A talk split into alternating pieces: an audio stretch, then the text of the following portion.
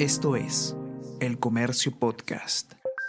Cuando postulaba Cayetano Heredia y estudiaba pues ahí con los textos que tenía y conseguíamos, mi, mi tía, que, que es profesora, ha estado con nosotros, tiene 20 años, escribió en mi pizarra, porque me, me, me compré una pizarra verde, esas antiguas, y escribió una frase clave, que es la recompensa es siempre proporcional al esfuerzo de Bruno, esa frase que ve la vida de todo un año que me preparé para la universidad, no se borró hasta creo que acabé la universidad, porque la, pizarra continuó por mucho tiempo allí. Esa frase me marcó, ¿no? De mi familia. Y ya de grande me marcó la de Pasteur, ¿no? La clásica, y, no por eso menos importante, el azar favorece a las mentes preparadas. Dos frases que a mí me guían en la vida, sinceramente. Es biólogo egresado de la Universidad Peruana Cayetano Heredia tiene estudios de maestría en ciencias en la misma universidad y cuenta con un diplomado en gestión de instituciones de educación superior. Es fundador y coordinador del programa Diviértete y Aprende, un programa de educación STEM dirigido a niños y adolescentes que también organiza actividades para docentes de educación básica regular. Además, es miembro del comité de la carrera de biología de la Universidad Peruana Cayetano Heredia. Ha colaborado con el Ministerio de Educación y con el CONCITEC en diversos programas. Actualmente es director de la Pre Cayetano, miembro del Comité de Currículum de la carrera de Biología y catedrático universitario. Su nombre es Hugo Flores Liñán y este es el episodio 24 de Mentes Peruanas. El Comercio Podcast presenta Mentes Peruanas.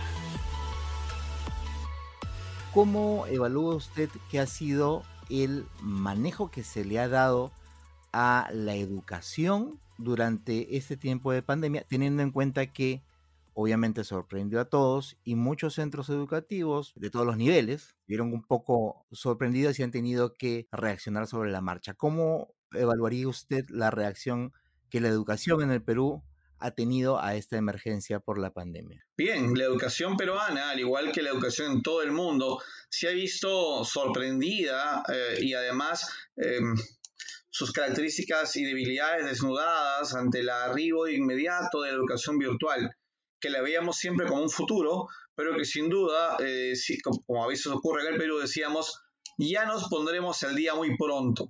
Sin embargo, ese pronto llegó un buen día de marzo y nos sorprendió eh, penosamente que las habilidades informáticas, tanto de docentes como de alumnos, requerían aún afinarlas bastante. Se evidenció también que la conectividad no era la que uno sospechaba o leía y evidentemente no teníamos grandes plataformas de trabajo. Ante ello, lo que ocurrió es que por el lado del Estado había una respuesta rápida, digamos, a través de los programas de, de televisión, sin embargo, sin la cobertura necesaria o deseada o la especificidad, y las redes eh, de los docentes han sido uh, más allá de lo esperado. Es decir, hay docentes en provincia con que hemos tenido experiencia en que al no tener las grandes eh, plataformas de comunicación han utilizado de manera muy ingeniosa mecanismos como el WhatsApp, mecanismos como el perifoneo, el mensaje de textos para llegar a sus estudiantes.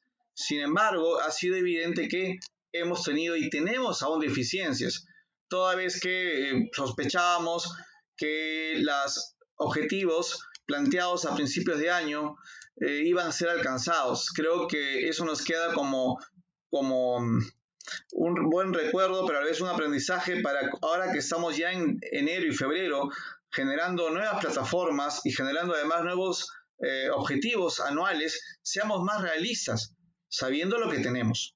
¿Cómo vislumbra usted que será el 2021 en cuanto a la educación? El Ministerio de Educación ha estado, por lo menos para la educación escolar, eh, ya previendo la posibilidad de que se regrese a las clases presenciales. Estamos viendo que en países de Europa han intentado con el tema del regreso a clases, pero ante las, eh, los rebrotes y las situaciones un poco complicadas, han vuelto a cerrar actividades. ¿Cómo, cómo vislumbra usted que será la situación para, para el año lectivo? Yo creo que la realidad peruana es algo que nosotros conocemos y no es la idea replicar políticas de otros países de igual manera, ¿no?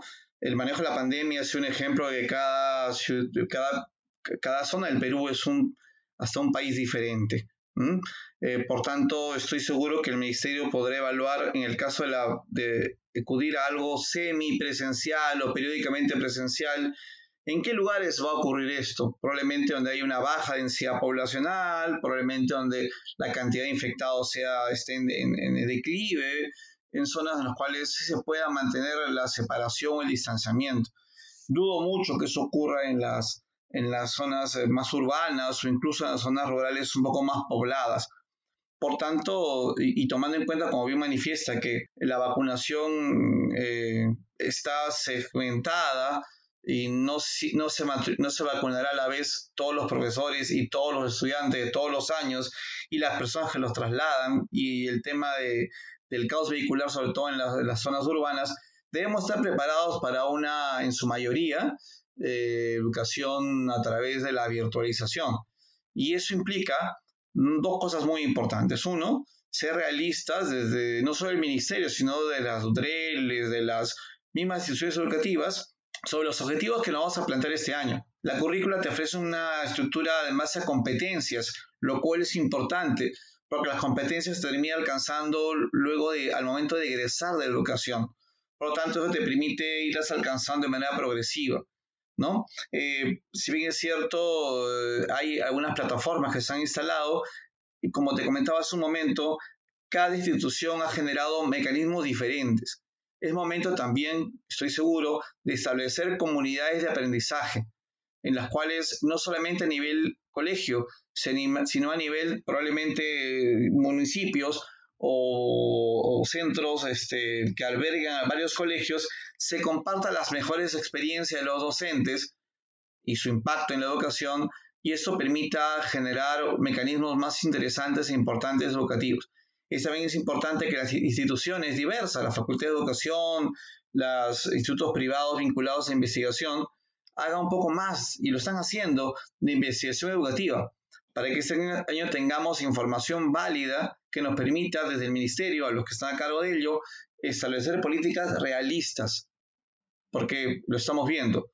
Eh, un número muy pequeño volverá a la presencialidad. Muchos padres de familia, sobre todo, como que no han quedado muy convencidos de que la utilización de esta plataforma para objetivos educativos sea la más adecuada.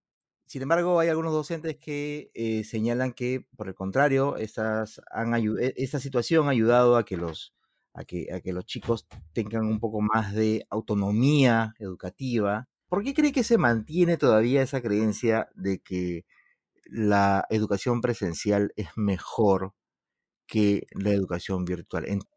Sí, todo depende, uno, de la planificación que se haya tenido, ¿no? El segundo semestre para muchas instituciones eh, le permitió darse un pequeño respiro en agosto y replantear las cosas. Eh, sin embargo, como bien mencionas, ambas maneras de enfocar las clases, la virtual, que ya en varias universidades y colegios estaba trabajando, sobre todo en algunos colegios privados y en varias instituciones educativas superiores, tienen pros y contras. En el caso de lo presencial, evidentemente hay experiencias que son muy difíciles de replicar eh, en lo virtual, ¿no? La experiencia de observar un microscopio, la experiencia probablemente de interactuar de manera directa con otra persona, viendo el lenguaje corporal, que eh, a través de la pantalla uno solamente puede ver eh, a veces del hombro hacia arriba, ¿sí? Hay evidentemente algunos tipos de lenguajes que tampoco se logran captar completamente, ¿no? Uno está en 2D, en lugar de estar en 3D.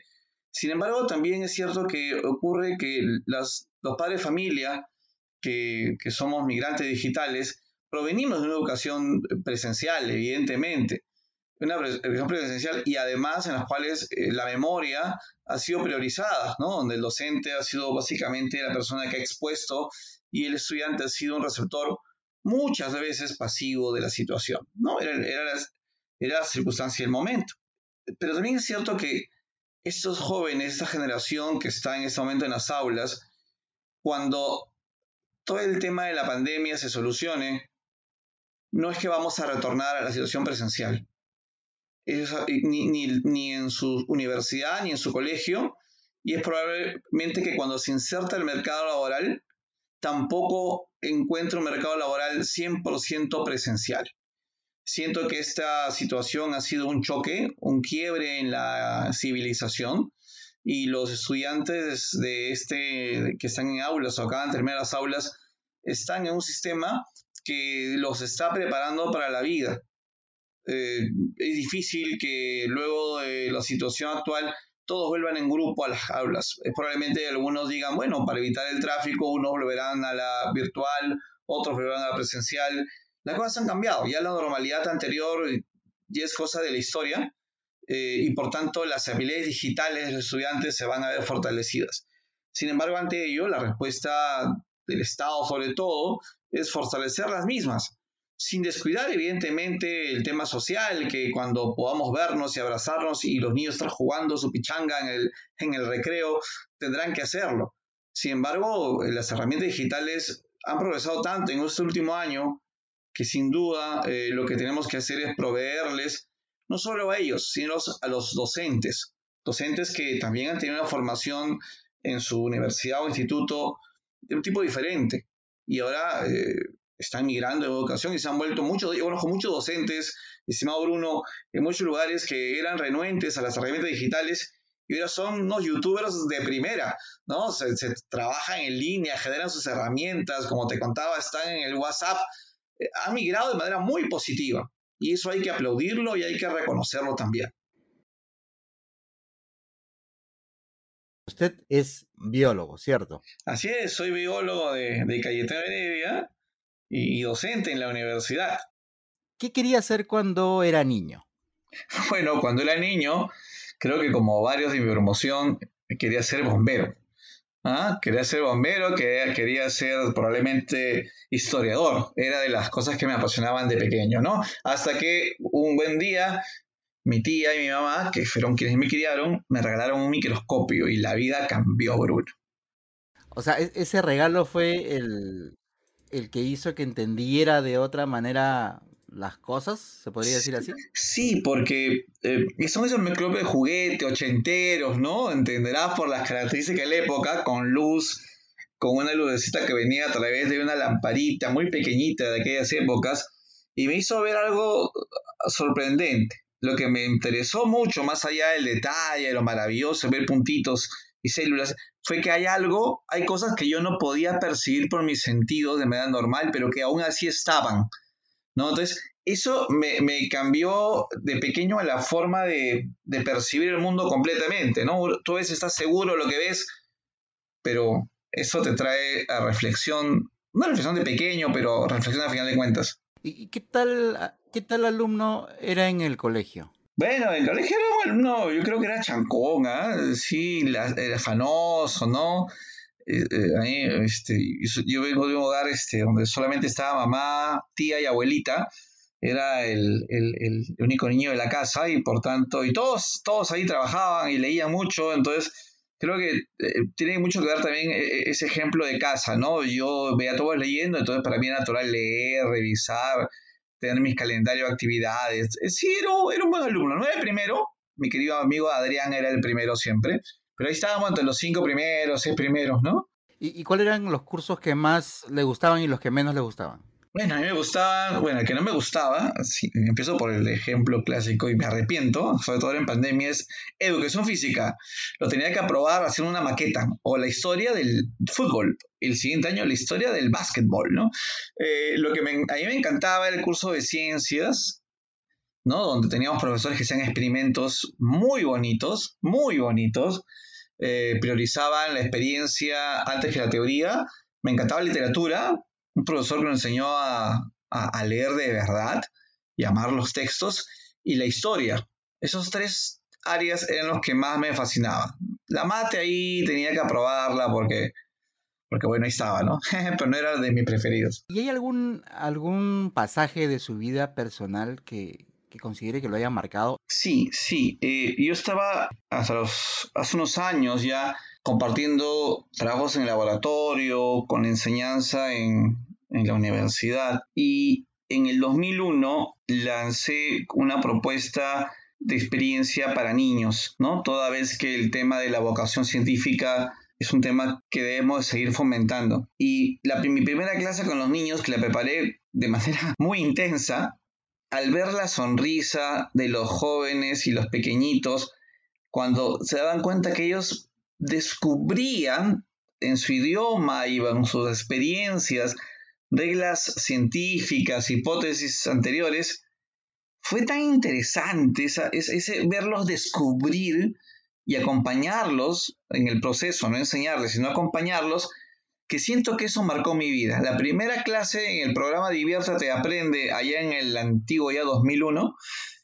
y la sonrisa del estudiante de ver que todos llegaron a conclusiones semejantes bajo diferentes rumbos y soluciones, fue lo que sinceramente marcó mi vida y dije, bueno, esto creo que es lo que tengo que hacer a partir de ahora. ¿Cuáles son o con qué actividades se divierte, se distrae del trabajo? ¿Tiene hobbies? Sí, sí, este, eh, armo Legos con mi hijo, este, él los arma más rápido que yo realmente ahora. Eh, leo cómics, eh, colecciono eh, y leo muchos textos de literatura y temas de divulgación científica me apasionan, sea en redes o sea en textos físicos. Me encanta mucho conocer la historia de personajes interesantes, lo que me ha llevado a establecer cursos nuevos en la universidad. Tenemos un curso de historia de la ciencia y tengo un curso también de química y la cocina, que es mi nueva pasión, sobre todo ahora en pandemia. Cuando estaba por salir del colegio, fue muy complicado elegir cuál iba a ser su, la carrera que, pensaba seguir. Sí, fue complicado porque yo acabo el colegio en los ochentas y es un momento muy convulsionado en el país y los medios de comunicación y de información no eran tan accesibles, ¿no? Eh, por tanto, era, fue muy complicado eh, realmente descubrir qué parte de la ciencia me interesaba. ¿no? Yo estaba algo, algo disperso en qué rumbo tomar. Así que eh, creo que terminé orientándome ante la vista de problemas de la época. En aquella época me acuerdo que el problema clásico que había empezado años antes era el VIH y me, me impactó cómo la ciencia que en ese momento estaba avanzando en muchas cosas no lograba encontrar eh, la solución y ahí fue donde creo me enganché en la biología como una alternativa de encontrar soluciones a problemas como estos. ¿En algún momento tuvo alguna duda con respecto a, a, la carrera? Es decir, de repente se encontró con algún curso, en algún ciclo, se le complicó el tema, o en todo caso, que no le vio futuro y, de repente se le pasó por la cabeza tirar la toalla? No, yo creo que los docentes de la universidad y los laboratorios donde uno de segundo año va rotando de manera libre, eh, son los que terminan alentando más aún la curiosidad. Cuando, cuando yo comencé a, a rotar por varios laboratorios, más bien en lugar de decir eh, que creo que la biología no es lo mío, mi complicación fue la siguiente. ¿Y ahora qué rubro de biología toco? Teníamos desde la más pequeñita, microviro, hasta el lado ambiental. Eh, yo creo que no hubo mayor, mayor duda.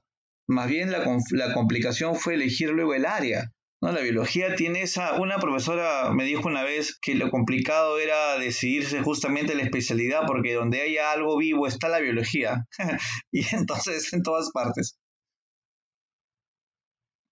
Perfecto. Y, pero ahora, eh, como bien conversábamos antes de, empezar esta, esta charla formal, eh, me comentaba que ya desde hace algunos años no se dedica a la investigación. ¿Qué fue lo que sucedió para, digamos, dejar el camino regular de, un profesional de biología para eh, dedicarse a, otros temas, pese a que no está divorciado de los temas científicos. Sí, mira, muchas cosas. Una de ellas es que, sinceramente, yo sentía que eh, la investigación es súper importante, súper, sobre todo ahora, ¿no? contribuye muchísimo al desarrollo pero sentía que mis habilidades en la investigación, quizás eh, por algún tema mío, no, no terminaban de estar muy sólidas. Quizás fluctué por muchos laboratorios, ¿no? Descorrí cerca de 10. Entonces no terminé de, afianzarme mucho en uno. Eh, y, poco a poco comencé a darme cuenta en la docencia universitaria, que hacía en paralelo, que esta labor de comunicarme, de conversar, de ser empático con los chicos, de reforzar su vocación cuando veía que eran cachimbo y tenía las dudas que yo tuve, eh, eran mucho más sólidas, me sentía mucho más eh, competente en, esa, en ese tema. A ello le sumaba el hecho de, observar una, una, disminución cada vez más preocupante de las vocaciones en el área de la ciencia. Y, sin duda, en lugar de quejarme de la secundaria y de quejarme de la primaria, de cómo vienen preparados, opté por eh, asumir un rol diferente. Tuve mucho apoyo de la universidad y vincularme más bien a, trabajar con la escuela. Y, sentí, y, gracias a Dios tengo, tuve esa enorme suerte de, trabajar en lo que me gusta ahora, eh, que, que, algo era, era lo que me, me, hacía muy feliz y donde pues ya tenemos ya en los cursos que hemos llevado nosotros con los chicos decenas de jóvenes que están haciendo investigación tanto acá como fuera del país. Entonces, yo creo que uno tiene que estar donde es feliz, y a veces tienes la enorme suerte de hacerlo. ¿Qué cosa fue lo que pasó para que justamente eh, se decidiera a enfilar sus baterías ya no hacia la investigación, sino hacia el incentivo de nuevas vocaciones científicas? En el 2001, por ahí más o menos, hicimos un trabajo con la Academia de Ciencias, que casi coincidió con un trabajo hecho también por la OEI sobre la vocación científica. Y cuando hice la encuesta, en, eran cientos de estudiantes de secundaria y de primaria, la percepción que tenían ellos era la percepción de que las ciencias son memorísticas y son difíciles y no encontraban su relación con la vida diaria. Entonces eso me, me causó realmente una, una perturbación bastante grande porque mi concepto de ciencia era completamente opuesto la ciencia no es memorística, sino más bien se va construyendo ¿no? en equipo eh, y, se revisa a sí mismo constantemente y la información está para revisarla, no para memorizarla, eh, y se contextualiza constantemente, miremos la realidad actual o en cualquier instante, eh, y, por lo tanto e, eso a mí me, me chocó bastante descubrir por investigación propia que era esa la percepción, ¿no? Entonces, eso también me, me, me, involucró en decir y por qué ocurre y cómo hacer para revertir esa situación. Y es ahí como nace la idea de divertirse y aprender desde las edades más pequeñitas. ¿Cuál considera usted que ha sido la mejor experiencia que ha tenido? Y por el otro lado, ¿cuál ha sido la experiencia no tan favorable que ha atravesado en todo este tiempo? La, mejor experiencia que he tenido es crear el Diviértate Aprende con, y ser apoyado por un gran equipo de docentes. Y este, este programa va más allá de los cursos de verano que tienen un costo, porque eh, es un, claro, eh, es un programa muy interesante que cumple 20 años y ahora estamos en virtual y tanto, pero sin embargo, una de las eh, consecuencias de este curso de verano es que durante todo el año hacemos talleres gratuitos hemos llevado en la presencial y creo que es lo que más me ha encantado, es llevar con mis docentes y el equipo de Diviértate y Aprende ciencia a, a, decenas de parques del, país, realmente, ¿no? Hemos estado en Barrios Altos, hemos estado en Lima Cercado, hemos estado en Surco, en La Victoria, en Barranco, en Tacna, en Huancayo, llevando talleres gratuitos por todos lados. Y ahora en la pandemia lo hemos hecho igual, de marzo a diciembre. Yo creo que esa, esa suerte, y ahora dejo a los papás que confían en nosotros, de dejarnos compartir lo que hemos aprendido, es la experiencia más linda que hemos tenido hasta ahora, ¿no?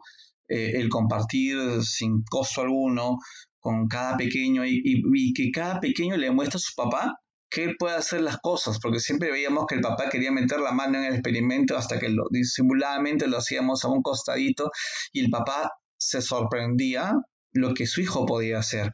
Lo más complicado ha sido, eh, en muchos casos, encontrar eh, el apoyo, ¿no? Porque a, mí me encantaría que este programa llegue a decenas de estudiantes, ¿no? Sin embargo, bueno, ya a veces te topas con que no lo puedas hacer tú y tu voluntariado, ya requieres un personal de staff y la universidad solventa materiales, reactivos, pero eh, el encontrar quizás y quizás también ha sido una debilidad mía, ¿no? Buscar apoyo en los privados para que, para que nos, nos, nos eh, acompañen en este proceso hubiera sido quizás mucho más impactante en términos de números, ¿no? Hemos llegado a 8.000, 10.000 personas, pero sé que pudimos llegar a más, o podemos aún llegar a más. ¿Cuál considera usted que será su futuro profesional? ¿Cómo ve su futuro profesional? Yo creo que el tema de, talleres para niños y profesores ya está muy sólido y, ya está avanzando sin mayor problema, ¿no? Hemos tenido 20 años y los últimos 5 o 10 han sido muy sólidos, incluso con, con alianzas con la Fundación Siemens Internacional, vamos bien. Pero de manera personal yo creo que justo he terminado hace un par de meses un diplomado en divulgación de la ciencia. Entonces eh, ya estamos haciendo por de manera personal la transferencia de actividades porque siento que la década que, viene eh, me va a tener en ese espacio, en el tema de divulgación, sin descuidar el tema de los niños y los profesores sin duda, pero creo que ya eh, esto formaría parte de, una unidad mucho más grande de actividades que, creo yo eh, toca hacer como responsabilidad, no solamente como desarrollo personal, sino como responsabilidad como ciudadano.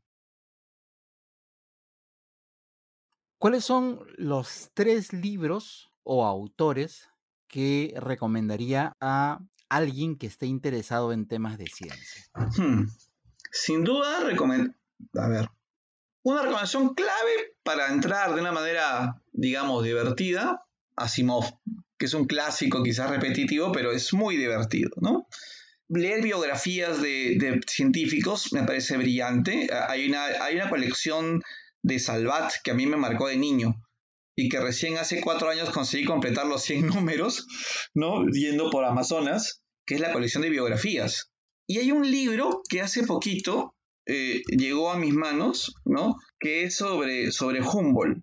Me parece que se llama La invención de la naturaleza, que es un texto, un libro muy bonito, La invención de la naturaleza, El, mundo nuevo, Alexander von Humboldt, que yo recomiendo porque su, escritura es, es, linda, es fácil de leer, y, pero no por ello no es certera. Ah, y un último, un plus, Cazadores de microbios que es un libro antiguo, pero un clásico, ¿no?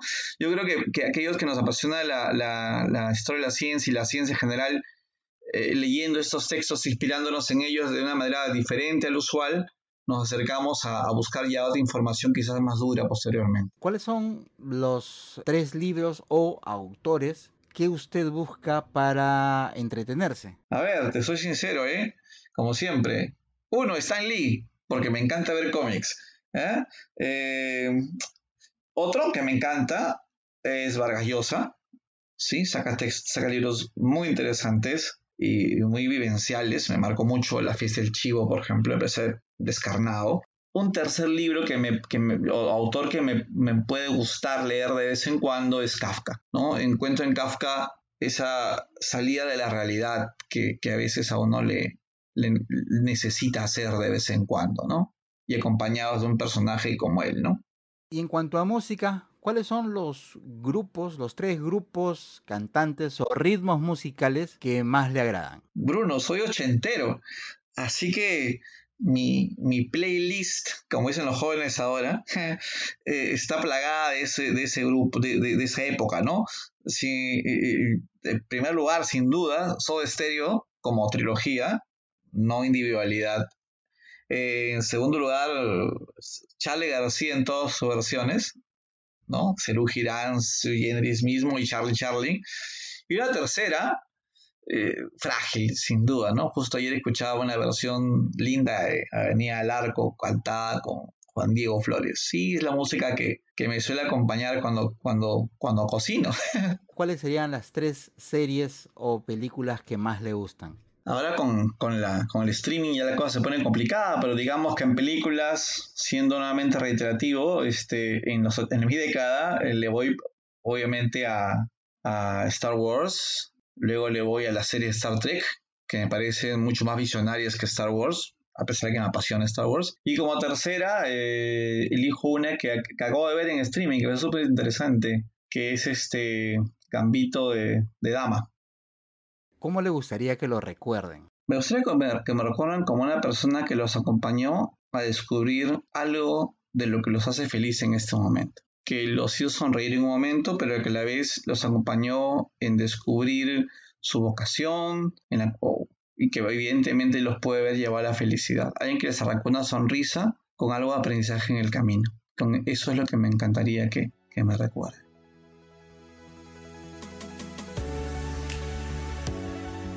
Este fue el episodio 24 de Mentes Peruanas, una serie de podcast producida por el diario El Comercio para conocer un poco más a fondo a las figuras representativas de la escena científica nacional.